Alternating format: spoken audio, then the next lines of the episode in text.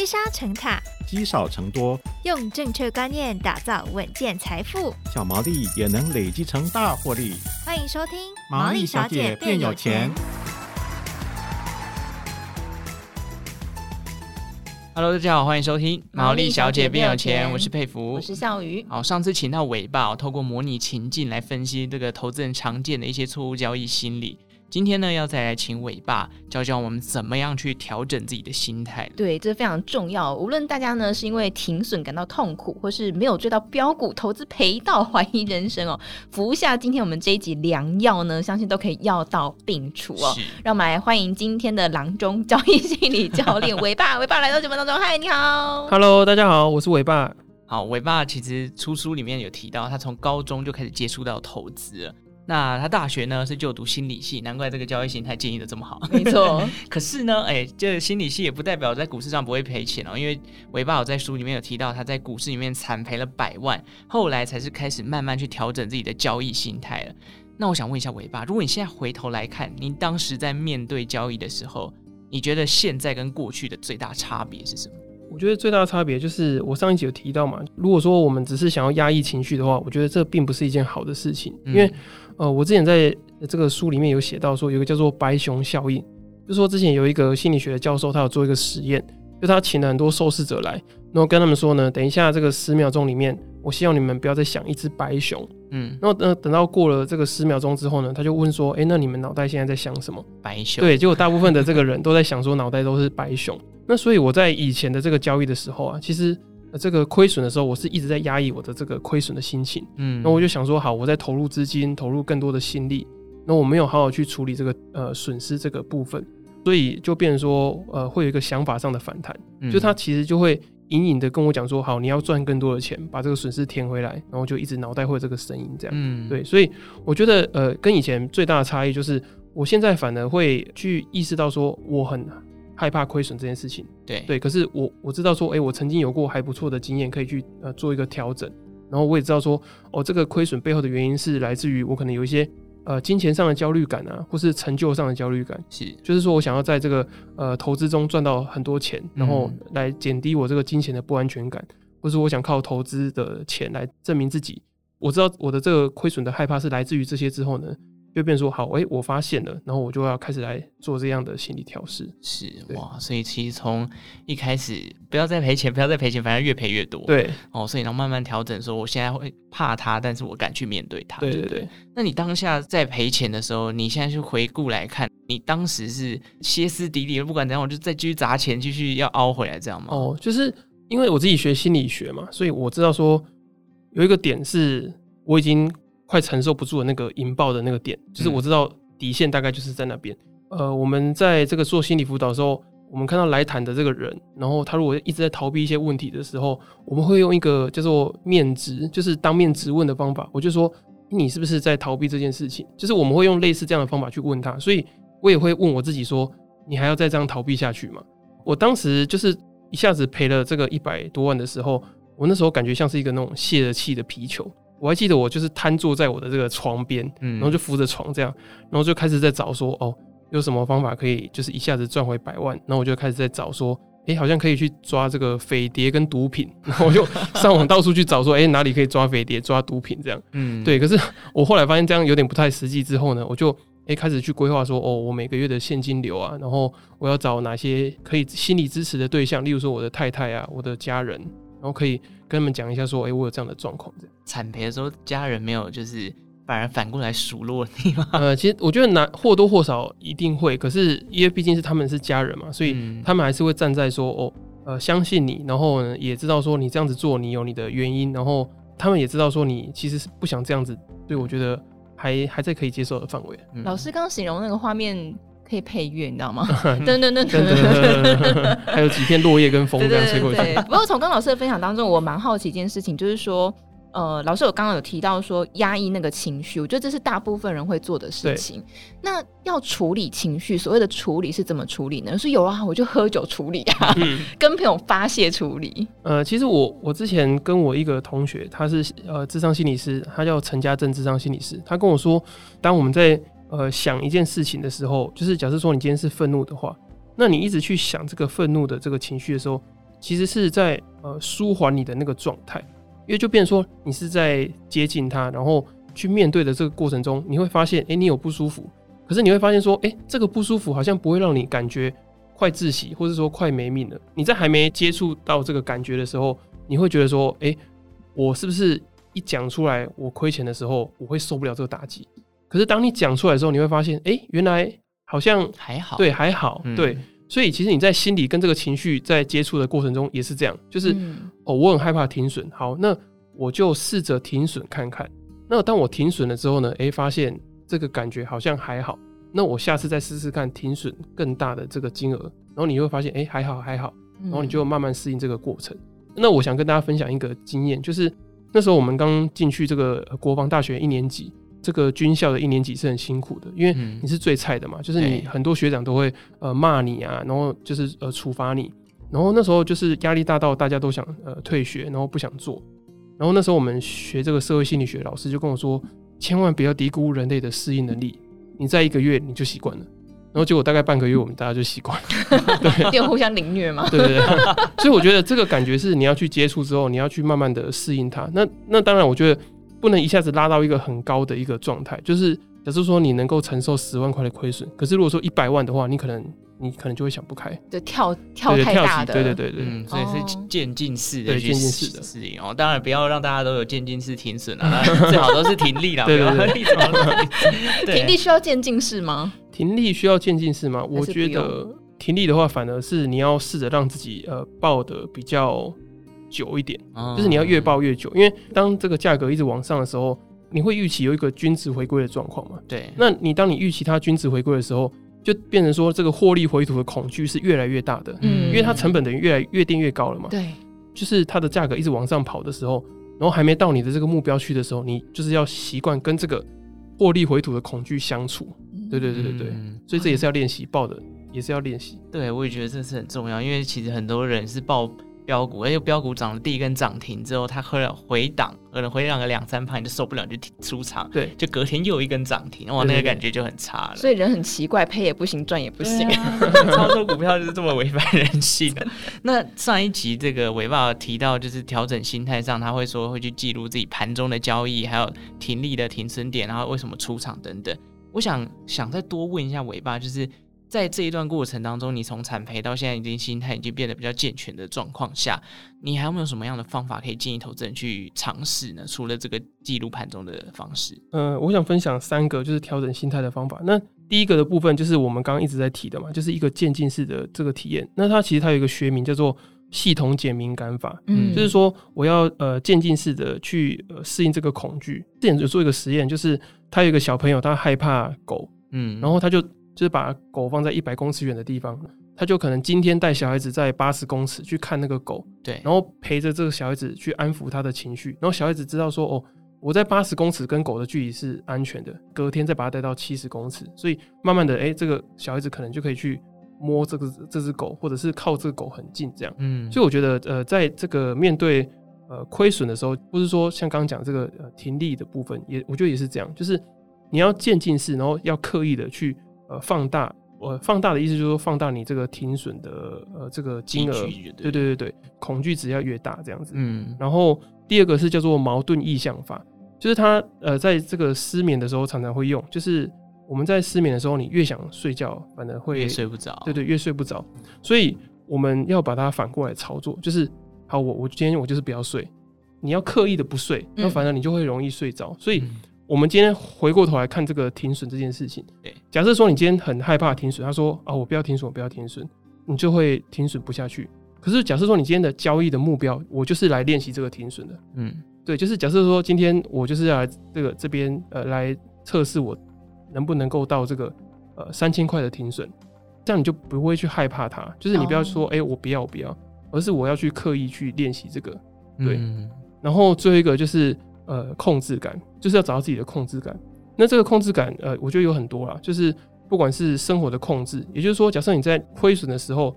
你一样正常去吃三餐，嗯，那你就会发现说，哦，原来亏损并没有对我的生活影响太多。哦，那这是生活的部分。那如果说交易的部分，就是我要每天把我的亏损控制在，例如说两千块，或者说你一个周期是一个月，那你就是一个月只能亏两万块。嗯，对，你就会知道说你亏损最惨的状况就是亏两万。对对，就是很多呃交易的前辈有讲的，就是控制赔，所以我觉得这个很重要，因为不只是可以保住你的资金，还可以保住你这个心理的这个不安全感，因为你会知道说最糟的状况就是这样。当你知道最糟的状况之后，你就敢去做一些，例如说爆单啊，或者是呃增加部位还是什么之类的。对，嗯、就是你知道说某些很惨的状况被你控制住了。哦，哎、欸，我觉得控制感蛮重要的，嗯、因为有时候听到那种呃因为投资失败，然后、嗯、呃就轻生的那种消息，是不是有个很大部分是因为哇惨赔了之后，就一切都失控了？对，我之前有分享过一句话，我觉得还蛮不错，就是呃当你投资失利的时候。你只是不能过你理想的生活，可是你还是可以过正常的生活。哦，对，所以你应该要把正常的生活过好，才不会觉得说哦，投资失利好像对你的人生造成很大的打击。可是其实不是，是因为你太害怕，或者说你会觉得说啊，完了，我这辈子好像就这样了。可是其实你会发现说，哦，我还是可以正常的跟家人相处，然后还是可以吃单餐。嗯，对。有些人是怕投资上一直赔钱，就觉得自己好像很没用，就是为什么人家可以赚那么多，我还要一直在赔钱？就其实心理状态，然后刚刚讲到控制感，我觉得设定好之后，就像伟爸讲的，不要去影响到你正常生活。在这段过程当中的停损，其实都是一种学习啦。因为投资人有时候就是真的会亏到方寸大乱嘛，就不管是怎样，就前段大赔啊，或者是不小心杠杆 开太大，瞬间这个人生就有一个突然。变化很大，那这时候尾爸，你会建议他说啊，这个状况已经不好的人，他赶快离开市场，我休息一下再回来吗？还是？呃，我会建议说先暂停交易一阵子，因为就像我们呃上一次上一期有提到的，就是你要用这个物理的距离拉开心理的距离嘛。嗯，所以假设说你你是做一个当日冲销的，我做这个当冲为例的话，假设说你可能到十点的时候，你已经把你当天风控的额度亏掉了，就是你设定说你一天只能亏。五千块好了，嗯，那假设说你已经亏了五千，那你一定要先离开这个交易桌，或是离开手机下单的界面，因为你只要一看的时候，你就很容易被一些这种呃比较负面的想法，然后呃去影响到你的这个交易的情绪或是决策，是，然后你再进场做一个报复性的交易，所以我觉得呃离开这个市场是很重要的。那如果说假设你今天没有办法离开的话，哦、呃，你会觉得说哦，我这样离开好像就是很像战败啊，或者说放弃。那我给大家的建议就是呢，你可以做模拟交易。假设说你今天呃现金用完了，那你就用这个模拟交易的方式，你就可以呃去下单，然后去验证自己的交易的假设是不是对的。是，对。那我觉得呃你可以不用这么执着在这个金额的跳动，你反而要去在意说你能不能够去验证你的这个交易的假设。当你的想法是对的，你下一笔才能够赚回来嘛。那不然的话，你如果说你的交易的假设都是错的话，那你再怎么交易，都只是把钱丢到市场里面而已。嗯，哎、欸，可是我好奇，就是因为有我听过一个说法，说模拟交易跟现实交易还是有落差，因为它不是你真的钱，所以那个心理状态会不同。这个、呃、这个说法，我也不知道怎么怎么看？呃，因为我我之前其实有分享过，就是关于模拟交易的部分，的确它没有办法像这个钱一样给你带给你这么多的情绪啊，或者是感受，或者是这个金钱的跳动。嗯、可是我觉得对于没有钱，或者是已经亏到没有办法做交易的人来说，其实做模拟交易已经是一个很奢侈的事情了。哦，对对对，所以我我觉得说你要区分出来。那当然，重点是在于增加模拟交易的现实感。嗯，就是说你要有一个呃想法，就是当你连模拟交易都做不好的时候，你现实交易一定做得更差。是对。然后另外一个就是运动员啊，他有做一个叫做呃意向训练，例如说游泳选手，就是会想象说我自己在游泳的时候，我的姿势怎么样啊？然后我手应该要怎么摆？然后，如果说他能够去做这样的想象的话，他也能够增进他游泳的这个能力。嗯，对。那像我之前是这个呃空军的幸福官啊，然后我们其实里面的这些飞行员，他们都有在做这个飞行的模拟器。是对，所以我觉得他对于你的这个熟练度，然后稳定度，其实都有一定程度的呃提升。所以我觉得他可以把你比较基本的那些给大家固定住。嗯，对。那你如果说想要再锻炼更强的强度的话，那当然一定是用这个。现金交易当然是会比较有效，是，所以基本功透过模拟交易练习，但当然要上上战场，在强化自己的时候，还是要拿一点现金出来，对不对？没错。哎、欸，但是伟爸在之前就是惨赔百万，到后来重回市场，这这中间做了什么调整？然后心情上怎么调整，再重回市场？嗯，哦，好，我觉得这个问题问的蛮好的。就是当然真的没有资金的时候，我有做模拟交易半年，然后不是说练习其他的商品。那中间我也是有陆陆续续用一些小的资金去做交易。我后来的话，我是刚刚有提到这个控制感的部分嘛，就是我必须得把我最大的亏损控制住。所以我那时候是用这个选择权的价差单，一个价差单组出来的时候，它已经把最大赔跟最大赚已经呃限制住了。嗯，所以我知道说哦，我最惨的状况就是就是那个样子，所以会影响到我的这个投资获利的好或坏，只有我的交易假设。就是说我我对于这个市场的看法是是不是正确的？哦，对，所以等于说我要用很多次的这个交易的决策，然后一直不断的去 run，然后我如果是对的话，它照理讲它应该会是获利的。那我就算一直错的话，哎、欸，我有我的这个亏损已经控制住了，对。所以在这样的状况之下，我的心态会比较稳健的去做一个呃交易，这样就不会变成报复性的交易。呃，对。所谓的报复性交易是什么？我不知道你们听过那个马丁格尔的翻倍下注法，就是说。我今天亏了五万块之后，我就会再去借这个五万块，然后再把它凹回来，就是它是一个翻倍下注法，有点像赌徒的心态。对对对对对对，所以就会变成说，你亏损之后，你的资金变小了嘛，所以你进场的金额照理讲应该是变小的，对，对，因为你的可用的资金是变少，你可以赔的钱又又更少，所以照理讲你的资金是要变小的。可是呢，报复性交易就是。当你亏钱之后，你反而是用更高的杠杆或是更高的额度再去做交易，你想要把上一笔赔的赚回来。我在很多节目啊，包括我自己的这个节目，我也会分享说，我觉得理想的资金复原的曲线不是 V 字形的，就是不是说你呃亏到从一百万亏到零，然后呢接下来要马上从一零赚到一百万，而是我觉得是一个 U 字形的一个曲线，就是它这个打底的时间其实是会非常久的，是因为你你可以用的资金已经被你亏掉大部分了。所以你必须边工作，然后边小额的投资，然后把这个本金累积起来之后，在尾部的部分再做一个指数型的上升，这样。对啊，不然常常听到那种赌徒心态，就是。赌到手都被打断了，还在继续赌，那就很可怕，对不对？嗯，是，所以还是要建立好自己的心态，跟控制好自己的亏损啊。那当然，这几年其实我们回顾了一下，从疫情到现在，股市真的是每一年都一个一个非常大的大起大落了。对，你看疫情完之后飙上去到万八，然后又隔年又这个空头下来。然后像今年哦，年初大家都说不看好股市，结果股市现在又飙上去，又因为 AI 的题材一直涨，没错。所以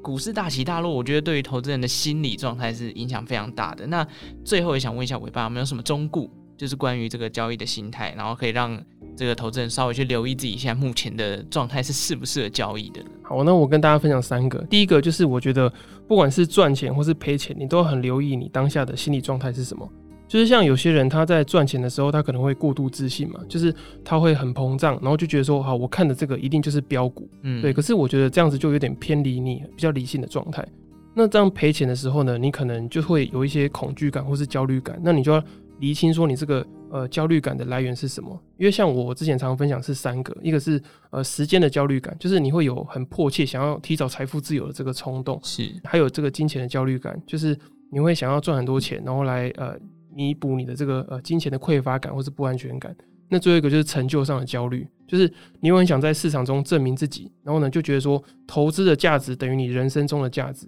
所以我觉得你要去时时刻刻想说，你对于亏损的这个害怕跟恐惧是来自于什么样的心理状态，然后你才可以去对症下药。那那对症下药这三种的药药方是什么？我先讲金钱的部分好了。金钱的焦虑感的话，你要去做一个核对。有些人他可能是他现在有已经有一百万的资产，可是他呃会觉得说他需要赚到两百万、三百万、四百万，可是其实呃可能去换算这个报酬率来说是有点不切实际的。例如说呃假设说他做的可能是指数投资啊，或者长期投资，可能年化报酬率只有百分之二十或三十最多。那可是他要设定这样的报酬率，其实是呃是一个非理性的，所以他要去核对一个非理性的期待。那另外一个就是。他可能是想要满足呃别人，像我之前的话，我是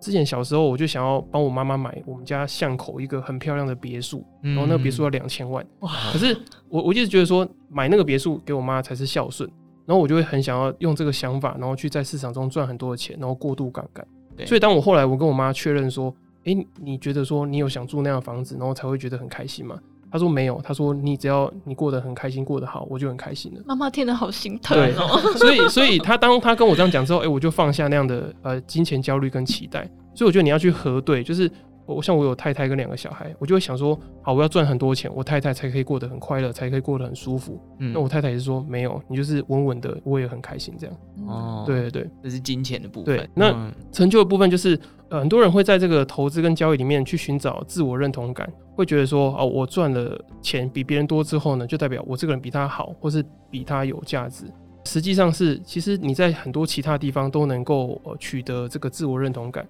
而不是只有在交易中要取得这个自我认同感的部分，所以第一个是你要先意识到说，你一直在投资里面找自我认同感这件事情，可以再从生活中其他的面向去找到这些你真的喜欢的东西。那当然，有些人他很喜欢做交易，那我觉得交易赚了很多钱，他的成就，我觉得这是 OK 的，就代表说他在投资跟交易中的这个成就倾向是比较高的，他觉得这就是他的职业嘛。嗯，那可能百分之八十的人不是这种状况，对，他只是想说赚很多钱等于有成就这样。厘清自己啊，对对对。嗯、最后一个时间焦虑的部分，我觉得通常有时间焦虑的人，通常也会有前面这两种的焦虑感。哦，所以要放最后一个讲。对对对，就是我觉得呃，因为有这两种，或者是说他会很渴望，就是很早去做这个财务自由。可是我觉得你要回过头来看，就是你这么早想要财务自由的原因是是什么？可能回过头来看，有可能又是这个成就焦虑跟金钱焦虑的部分，是对，所以我觉得你要知道说，哎、欸，为什么你的这个急迫性这么高？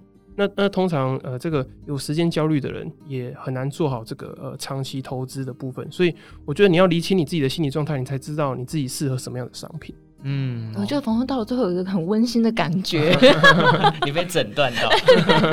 对，在时间、金钱跟成就了。我觉得这真的是，就像伟爸讲，如果这三块你真的都呃厘清自己想要的状态跟想要达成的目标是不是不切实际或怎样的，你有了一个基本的概念，其实在交易上的心理状态会比较稳健啊。嗯、那当然这几年大起大落。能造就了很多少年股神，那有些人可能就觉得啊，我就是年化报酬率五十趴以上的神人，但可能最近这几年或者是呃空头来的时候，又又发现不是这样，那这时候就像刚刚伟爸讲，你要赶快去检讨一下你自己的时间、金钱跟成就有没有歪掉这样子。那我再补充一下，就是呃，我觉得除了这个这几个焦虑感以外，你也要衡量说你的生活是出了什么问题。嗯，对，因为上一集有讲到，就是你怎么生活就怎么交易嘛。那很多人的这个投资跟交易的压力是来自于生活。就例如说，他工作，他觉得说看老板不爽，工作压力很大，所以他就想要在投资里面赚很多的钱，要退休。对对对，想要退休。所以其实这就跟我们刚刚讲的这个时间焦虑是很像的嘛，就是他想离开工作，所以他有一个时间的急迫性。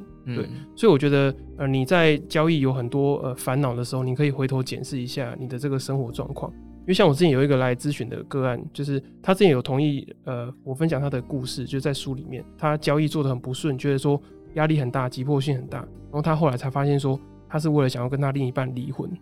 就是他想要赚钱赚的够多，才可以赶快离婚。这是在咨询当中才发现的事吗？对对对，就是他他后来谈谈一谈的时候，他才发现说，他还有这个状况。对对对，所以他就觉得说，哎，为什么我很急着？就是我明明是长线的 feel，就是我长线布局，可是为什么我短线的时候很很焦虑，然后看到任何消息就很敏感，就是因为他很怕。钱亏了之后呢，他就离这个离婚越来越远了。嗯，对对对。哎、欸，像这种那么深度的这种原因呢、啊，嗯、我们在自问自答过程当中，有没有什么问题是我们可以问自己，然后得到这种答案的？嗯，我觉得可以试试看用一些开放性的问题，就是说，像我们平常在问问题的时候，我们都会很习惯说，例如说你肚子饿不饿？那这样子的话，就只有饿跟不饿两个选项。对，所以我们其实可以问说，你有没有想吃什么东西？那这样子选项就会很很多。嗯所以，假设我们今天亏损的时候，我们不要说就是你会不会害怕亏损，而是我们说，哎，对，我们可以问说自己说，亏损来的时候，我们到底怕的是什么？哦，对。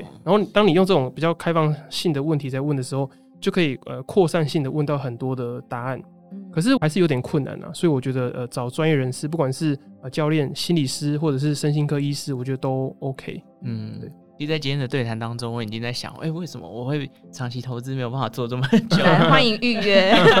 这个问题真的是蛮好，也希望投资人可以去就稍微先问一下自己这个状态，为什么我没有办法做好长期投资？哦，好，那今天非常谢谢尾巴这样的带来那么多精彩的分享，谢谢尾巴，好，谢谢大家，好，那也推荐大家这个新书，在交易的路上与自己相遇。那如果大家有兴趣，也可以去参考看看。那毛衣小姐变有钱，今天都到这边告一个段落。如果任何投资理财问题，或者是你想要分享你自己的交易心态的建立的方式，也可以加入我们 Discord 群组跟我们聊天哦，也送给我们一个五星的好评。那我们就下次再见，拜拜拜拜。